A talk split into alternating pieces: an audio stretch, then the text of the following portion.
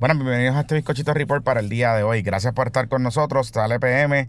Estamos, estuve trabajando unas cositas bien interesantes eh, y logré conseguir eh, a un amigo patroncito de la Resistencia que es trabajador social y que nos puso un par de puntos sobre la IE sobre este caso de Licha y para que la gente esté dejando de decir disparates.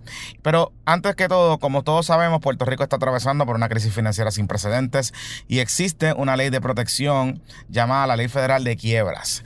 La oficina del licenciado Ricardo Mangual González está abierta y está orientando por teléfono de forma gratuita y confidencial sobre la protección de la ley de quiebras. De hecho, eh, Elo Molina y los seguidores de Elo Molina deben darle el número del licenciado Carlos Mangual por si acaso, por si acaso Elo no puede conseguir los 9 mil pesitos que tiene que pagar eh, al gobierno de Puerto Rico como parte de este acuerdo de la deuda que tiene con el Banco de Desarrollo Económico. Recuerde, usted puede detener llamadas de cobradores, detener embargos, reposiciones de autos, reorganizar deudas y hasta salvar propiedades. Así que usted puede llamar al 787-753-0055, 787-753-0055. La ley de quiebras es tu derecho de reorganizar propiedades y el licenciado Edgardo Mangual te puede ayudar y también puedes visitarlo en quiebras.net. Bueno, en estos días salió una noticia que llamó la atención, pero pasó un poquito por debajo del radar. Y es que en Lote 23 van a cerrar siete negocios. Y estos siete negocios, o siete puestos de, comida que hay allí, que esto es un espacio que hay frente a Ciudadela, bien gentrificado, bien popular, para gente de chavito. Yo he ido en un par de ocasiones, hay cosas bien sobrepreciadas y otras cosas que son riquísimas. Pero lo que nos enteramos es que estos eh, negocios que van a cerrar eran parte de una incubadora que el OT23 montó para recibir fondos CD, CDBGDR que administra el Departamento de Vivienda a través de algunos de los bloques de grants que habían allí para desarrollo de negocios. Surge de la, de la noticia que uno de los dueños de los negocios, que es el de The Burger, me ha hecho muy bueno, dice que si le preguntan a él por, por el apoyo que recibió del programa de incubadoras, que era literalmente, él dice, una reunión semanal, una reunión semanal y un eh, apoyo y qué sé yo por organizar negocios, pero más nada. Que él no lo volvería a hacer, que fue una pérdida de tiempo. La cosa es que cuando miramos de cerca le dieron más de 2 millones de dólares. Y cuando vemos el website que hay, que ellos montaron para atraer las personas a participar en esta incubadora de negocios que era enfocada en productos culinarios, decía e insinuaba que parte de la participación del programa venía acompañada de eh, un espacio para tú poner tu negocio allí eh, como parte del programa de incubadora en ningún momento dado habla de que eh, hay que pagar la renta. Y parecería ser, parecería ser que eh, ellos mismos están diciendo que los comerciantes que participaron de esta incubadora, que le cobraban la renta. La excusa que nos han dicho, que nos han dicho y que hemos escuchado por varias fuentes, es que supuestamente en este programa el gobierno federal no, le permitía meter la, eh, el pago de renta para que, para que se costeara con los fondos federales. Lo que me está curioso de todo esto es que, si bien es cierto, eh, a lo mejor no lo podían costear, y es verdad, pero ¿por qué entonces no le dieron el espacio gratuito? ¿Por qué entonces no permitieron que estos negocios, si la idea era ayudar, ¿por qué no le permitieron a estos negocios incubarse dentro de estos espacios y no cobrarles la renta por un tiempo determinado? O cobrarles un por ciento de venta, como se sugirió eh, el amigo Vicente Asco en, en Twitter en estos días. Es curioso porque el gobierno de Puerto Rico, el Departamento de la Vivienda, tiene un programa de incubadoras empresariales. Hay varias de ellas que han recibido fondos CBDR. Y parecería ser que algunas de ellas surgieron en la pandemia, cuando empezaron los fondos, y se han convertido en tremendos kioscos. De hecho, hoy me sorprende porque en LinkedIn salió un anuncio de que el OT23 está buscando contables precisamente para su programa Jump All In, que es la incubadora, el nombre de la incubadora que ellos crearon. Como si se anticipara de que ellos van a tener una segunda ronda de incubadores. Ay, Virgen, yo no quiero pensar, yo no quiero pensar que la gente y los chefs reconocidísimos y toda la vuelta que había allí con, este, con esta incubadora culinaria, eh, realmente utilizaron los chavos para pagarse los salarios y ya. Y no incubaron nada. Está brutal. Jugando con la gente también. Y jugando con los empresarios y los emprendedores. Así no se hace esto.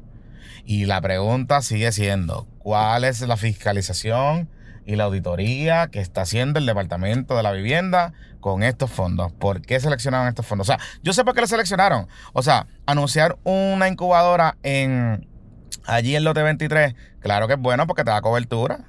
Claro que sí. Claro que sí. Pero la cosa está complicada. Bueno, pero hablemos de Licha, que ese es el caso que quizás eh, ha estado generando mucha más atención y le ha puesto el ojo al departamento de la familia, aunque esta semana también hubo otra situación con, una menor en, un hospital y, que estuvo surgiendo información ahí media complicada y confusa. Pero hablemos de, Licha. Licha, ustedes saben que es la influencer, que eh, todo el mundo en un momento dado pues estaba bien pendiente a ella por, lo que pasó en eh, hace varios meses atrás con, el Departamento de la Familia y, su hija Nazaret. Pero anoche sabemos que el Departamento de la Familia, utilizando un mecanismo de una vista de emergencia, eh, recurrió al tribunal y solicitó la custodia, terminó activando los protocolos, etcétera, para la custodia de la menor.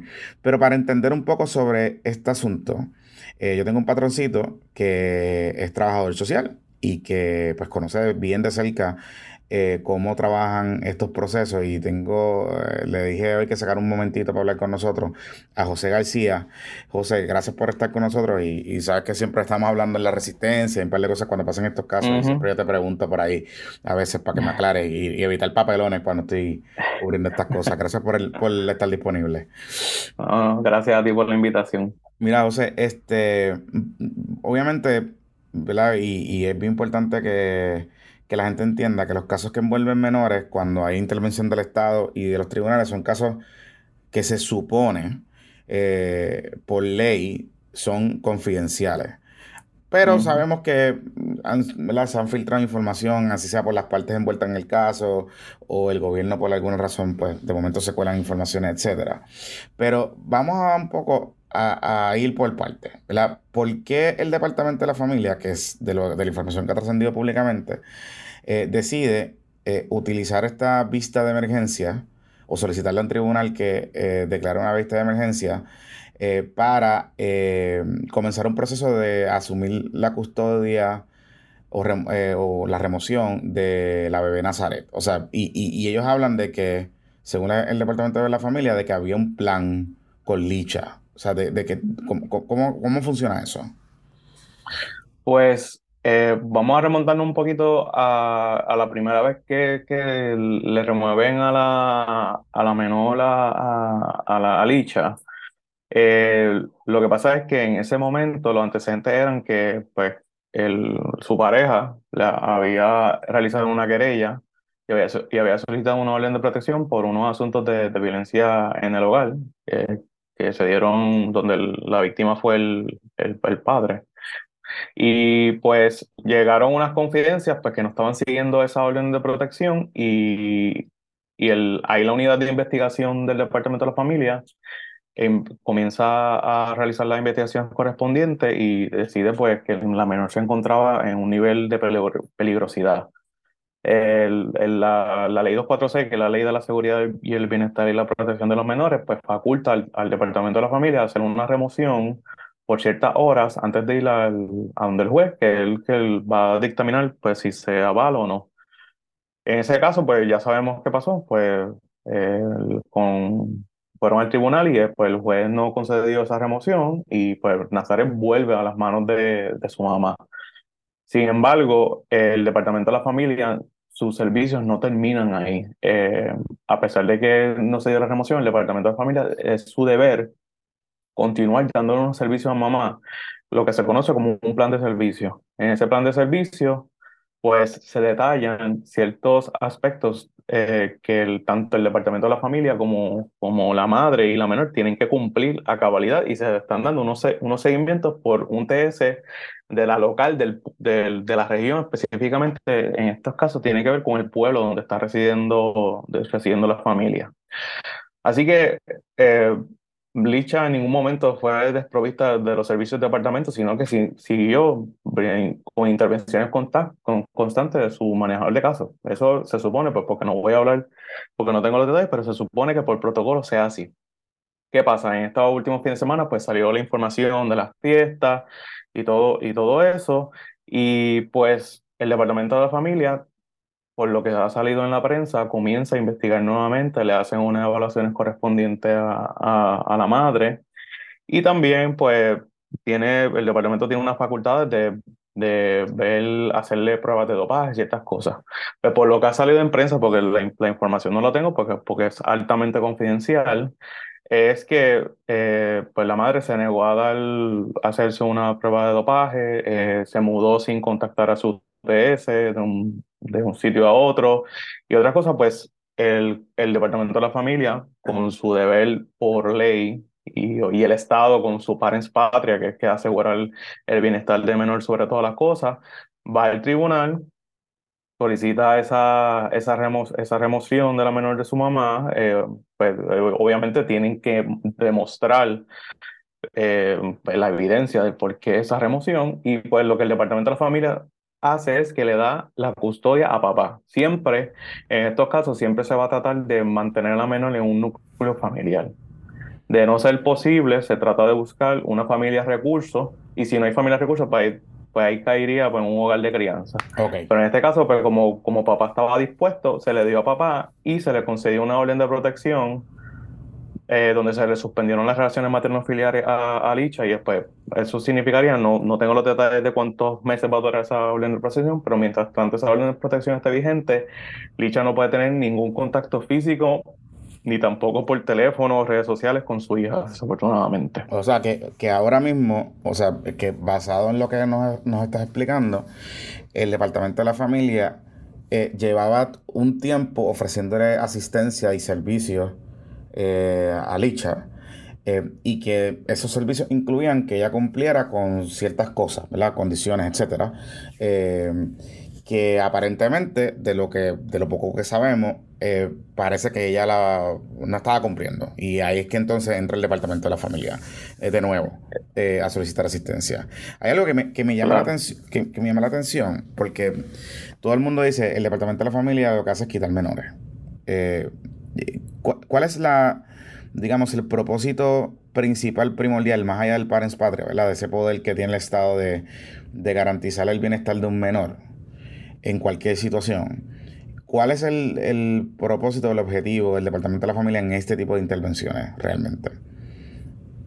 Bueno, pues eh, lo primordial para el Departamento de la Familia siempre brindarle eh, los servicios necesarios y seguimiento a la familia para, para su mejor bienestar, que se puedan cumplir con sus necesidades básicas, que darle seguimiento a sus citas, eh, por ejemplo, sea servicios psicológicos, eh, recursos de vivienda, que todo, todo lo que tenga que ver para mantener esa familia, vamos a decir, en su mejor eh, bienestar, mm. ese es el deber del departamento de la familia. Y hay, hay que tener claro, porque tampoco voy a defender el departamento de la familia, porque sabemos que, en muchas ocasiones pues tiende a fallar y, y, esto tiene que ver mucho pues, con, con, lo, con pues, los aspectos burocráticos de la agencia, eh, la falta del personal, falta de recursos necesarios, trabajadores sociales que tienen de 50 a 60 casos en sus manos, obviamente el servicio no va a ser el mismo eh, que se supone, pero lo primordial siempre que va a buscar un manejador de casos, un trabajador social, es asegurar el mejor bienestar en todo momento del menor. Y, y, y entiendo pues que, que, tiene que ser así porque es por ley, estamos obligados por ley a seguir esas instrucciones. Sí, que eh, al final del día, el, un trabajador social o un manejador de casos, eh, lo que pueda hacer o no está limitado a lo que dice la ley y los reglamentos para ejecutarlo. Claro, los protocolos. y, al final del día, una remoción de un menor la determina un juez, no, no, no el departamento como tal. Sí, sí, el juez tiene que escuchar, incluso no solamente de la parte del departamento de la familia, también escucha la parte de la, de la persona que se le está mm. eh, pues, siendo demandada en estos procesos. Así que el juez tiene que, o la jueza tiene que ver, eh, todas las perspectivas de ambas partes y ahí tomar una decisión a base de, los requerimientos de la ley. La, eh, digamos, el departamento o, o los manejadores de casos los trabajadores sociales pueden tomar conocimiento de situaciones públicas, digamos, por ejemplo, como esta situación de Licha, de que había eh, un video, de que hay unas alegaciones de un evento que ella organizó y que eh, hay una persona denunciando ciertas cosas, eh, digamos, pueden actuar a base de ese tipo de información o requieren de algún tipo de queja formal en el proceso. Pues en este caso, como expliqué al principio, como ya Licha tenía un, plan de servicio y ¿sabe? ya tenía como tal un manejador de casos asignado, pues, ¿sabe? vamos a decir que la, que la fiesta y todo esto ocurrieron el fin de semana, pues a lo mejor el, el lunes el trabajador social, de manera de caso, puede llamarle y decir, mira, ¿cómo está? Sé que pasó esto. Puede hacer una visita sorpresiva a la residencia de ella, eh, y, hablar y ver cómo está el estado de las cosas. Eh, y, así que como tal no, no es necesario un, como tal un referido. ¿saben? solamente esa información de los referidos se hace en casos de emergencia, que fue lo que ocurrió la primera vez. Alguien, alguien tuvo que haberle llamado al departamento de la familia, y haber hecho un referido y decir, mira, esta gente tiene una orden de protección y no la está cumpliendo. Pero en este caso, como ya Lisa tenía un plan de servicio establecido, pues eh, su manejador de caso puede desde, desde ya actuar y, hablar con ella de, qué es lo que está pasando. Claro, sí que, que, realmente ya, como estaba bajo la jurisdicción del departamento, eh, cualquier información que pueda tener con esta prominencia pública, a pesar de que, como sabemos, los trabajadores sociales o los manejadores de caso tienen un montón de, de una carga de trabajo inmensa, pues digamos, hay elementos suficientes para moverse, para que el andamiaje del departamento se mueva como tal. Claro. En este caso. Eh, digamos, de lo que tú has visto y tú has escuchado en estas discusiones, ¿qué es lo más que te preocupa y que eh, hay que aclarar, ¿verdad? en términos de, porque hemos hablado del proceso, hemos hablado de cómo, cómo llegamos hasta aquí, pero quizás un poco, y yo viendo las discusiones que se han dado, eh, veo un poco también de, y me puedo incluir, porque un poco la preocupación que yo, que yo planteaba el otro día, y creo que la hablamos, José, este, es que el departamento tiene un montón de querellas, inclusive de la información que se trasciende es que a veces hasta son querellas de cosas bien serias y bien graves y que mm, pasan el tiempo y no se atienden o no hay una estructura lo suficiente eficiente para, digamos, priorizar querellas que tengan eh, mayor grado de gravedad o que requieran acción inmediata del departamento eh, y no depender de que sea una cosa pública o que sea en las redes sociales o lo que sea. Y entonces de momento pasan estos casos y de momento se mueve tan rápido. Entonces, eh, no sé si esa es una precisión correcta o ahora mismo cuando yo te escucho que tú nos estás explicando que es que realmente Licha estaba bajo un proceso del departamento, pues eh, era, era evidente que esto iba a pasar. Eh, la gente un poco, pues, estamos viendo desde afuera y no estamos entendiendo bien cómo funcionan las cosas en el departamento, con todas sus fallas que puedan tener, como tal. No, eh, por lo menos, a ver, yo, yo como trabajador social, eh, nosotros nos regimos por unos cánones de ética y, unos, y unos principios y valores de, nuestra profesión. Y, y ¿sabe? yo no, yo no puedo eh, sentar aquí y hablar sobre que el departamento pues hizo lo correcto o no hizo lo correcto. Yo, yo lo que de verdad que estoy es bien preocupado pues por la menor, por, por aquí por Licha, por todo esto, porque al fin y al cabo esto no es algo para celebrar ni nada. Eh, Estamos hablando de, de, una menor que no va a estar bajo el, el, cuidado de su mamá por cierto tiempo, que por lo menos va a estar con su papá, pero, pero también esas interacciones con maternales con, con Licha van a ser importantes. Así que yo, para mí lo, lo necesario es que, um, ¿sabe? hay que entender que el Departamento de la Familia pues, tiene que regirse por unos protocolos y tiene que regirse por, por, por, la ley y pues tiene que hacer su trabajo. En, en, ocasiones, porque tampoco lo voy a defender, el, el aparato del Departamento de la Familia es utilizado para pisotear derechos, en muchas ocasiones se dan los casos, se dan los casos.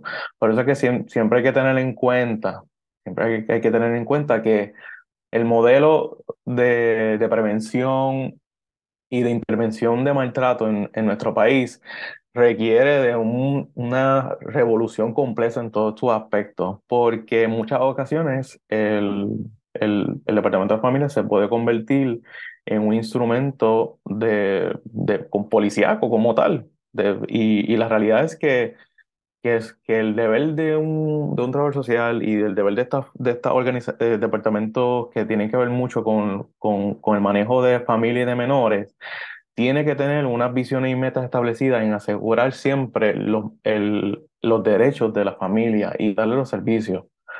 Porque, porque ese debe ser nuestro eje central en todo esto. Y desafortunadamente, pues con las situaciones que hay en el país, de la falta de recursos, falta de servicios psicológicos, eh, eh, desempleo, eh, problemas sociales por todos lados, pues se, se crea como que un total caos en ocasiones porque los servicios y, y los recursos a veces ni están. Así que aquí lo que quiero decir es que aquí nadie gana. Aquí nadie gana.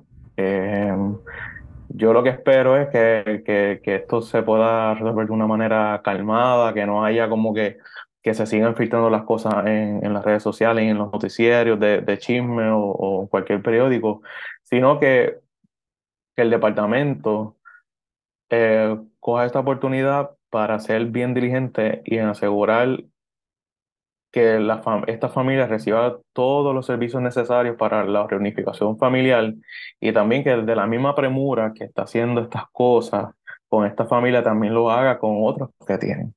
Y depende mucho de los recursos y del presupuesto y de las condiciones laborales que le estamos dando a todos los empleados del Departamento de la Familia. Y ese debe ser el eje central. Y al final del día, no, que, no nos olvidemos que aquí hay una niña, tú sabes, y que indistintamente lo que la gente pueda pensar o no de, de la vida de, de su mamá, eh, pues lo que debemos buscar es la manera de cómo afectamos lo menos o mitigamos, ¿verdad? Eh, cualquier cualquier situación que pueda estar enfrentando esta menor eh, por, este, por este tema. Eh, a mí yo, yo, yo no quisiera, este, José, un poco que cuando, eh, escuchando cómo nos explica el proceso, es un proceso, digamos, desde el punto de vista de razonabilidad, hace el, total sentido del mundo, ¿no? Proteger a un menor y garantizar que esa unidad familiar se mantenga, porque las familias pues pasan situaciones, ¿verdad? Ocurren situaciones. Em, y a veces no todos tienen la, no todos tienen las mismas herramientas o el nivel educativo, socioeconómico para poder enfrentarlas de la misma manera que cualquier persona. Em, y para eso es que el Estado debe proveer los recursos para, para ello. Pero no sé si a la misma vez, de la manera que el Estado ha manejado este caso en particular, eh, lo que abre es la puerta para hacerle más difícil el trabajo a ustedes, que son los que, ¿verdad? Tú no, que no, porque no trabajas en esa agencia, pero ustedes cuando me refiero a los trabajadores sociales y manejadores de casos, de hacerle más difícil el trabajo, inclusive cuando yo presumo que ustedes salen allá afuera a trabajar y no tienen en la mente que voy a quitar muchachos, voy a recoger muchachos y muchachas hoy, ¿sabes? este, porque eh, el que estudia trabajo social y el que quiere ayudar es ayudar y que quiere eh, darle herramientas a la gente para poder, para que, que echen para adelante. pero no sé si eh, todo esto y el propio departamento y las comunicaciones del departamento y del gobierno incidan en que la gente piense que el departamento de la familia está para criminalizar a los papás y particularmente a las madres en Puerto Rico. No, sí, la realidad es que es el caso, hay, hay un estigma, hay un, hay un estigma bien fuerte de que cuando alguien escucha la palabra eh, trabajador social, lo primero que le va a llegar a la mente es, ay, tú eres un quitanene, eso es lo que nos dicen, tú eres el quitanene, como que viene a, a hacerme la vida imposible, y, y es algo que, el, que entiendo que el departamento debe trabajar no tanto con sus empleados, sino también con, con la ciudadanía en Puerto Rico, porque eh, ya el estigma está, pero hay, hay que, por eso es que estaba hablando ahorita, que es una evolución, una revolución completa del, del departamento, porque para quitar ese estigma ahora quiere de un trabajo, obviamente con la acción y también informando a, al, al país de cuál es el verdadero propósito del departamento. obviamente hay situaciones de emergencia que requieren, pues, desafortunadamente, que hay que resolver. Por ejemplo, si hay un caso de abuso sexual en la familia y no hay una persona que, que, que, no, que no pueda asegurar, que nos pueda asegurar ese bienestar de ese menor, hay que remover. Desafortunadamente hay que hacerlo porque hay situaciones de emergencia que hay que hacerlas. Pero también hay casos que yo entiendo que ahora con la nueva ley que se está, que se está trabajando en la legislatura, que es más bien eh, la ley federal del, de Family First, eh, eh, familias primero, pues entiendo que, que ese, esa visión va a cambiar, donde se le va a dar aún más prioridad a, a que la familia se mantenga unida a lo que el departamento va trabajando. Pero esta acción tiene que ir ligada con recursos, porque si, porque si tú no tienes los recursos necesarios para brindarle a esa familia, para poder salir de, de la situación que están pasando, pues se va a quedar igual. Así que el departamento con, con el Estado, con el gobierno de Puerto Rico, tienen que lograr un plan de trabajo donde se vea que no solamente se acciona para algunas cosas, pero sino también que para la prevención están eh, en primera fila para asegurar y cuidar a, a los niños y sus familias. Pero eso requiere, como te digo, como te he dicho, de, de, mucho trabajo y también de querer, de querer hacerlo. Porque si, si no hay intención y si quieres que las cosas se mantengan igual, pues, pues vamos a seguir así. Hmm. José, gracias por, por, estar con nosotros y por sacar un ratito. Amiga, ustedes por escuchar este bizcochito report del el día de hoy. Espero que, que les sirva la información. Y no es solo para que, para que usted entienda lo que está pasando, es para que deje de decir disparate. Eh, sobre, sobre este caso, porque al final del día eh, estamos hablando de una menor y todos debemos estar pensando en, en la menor. Eso es lo más importante aquí. Así que que tengan buen día.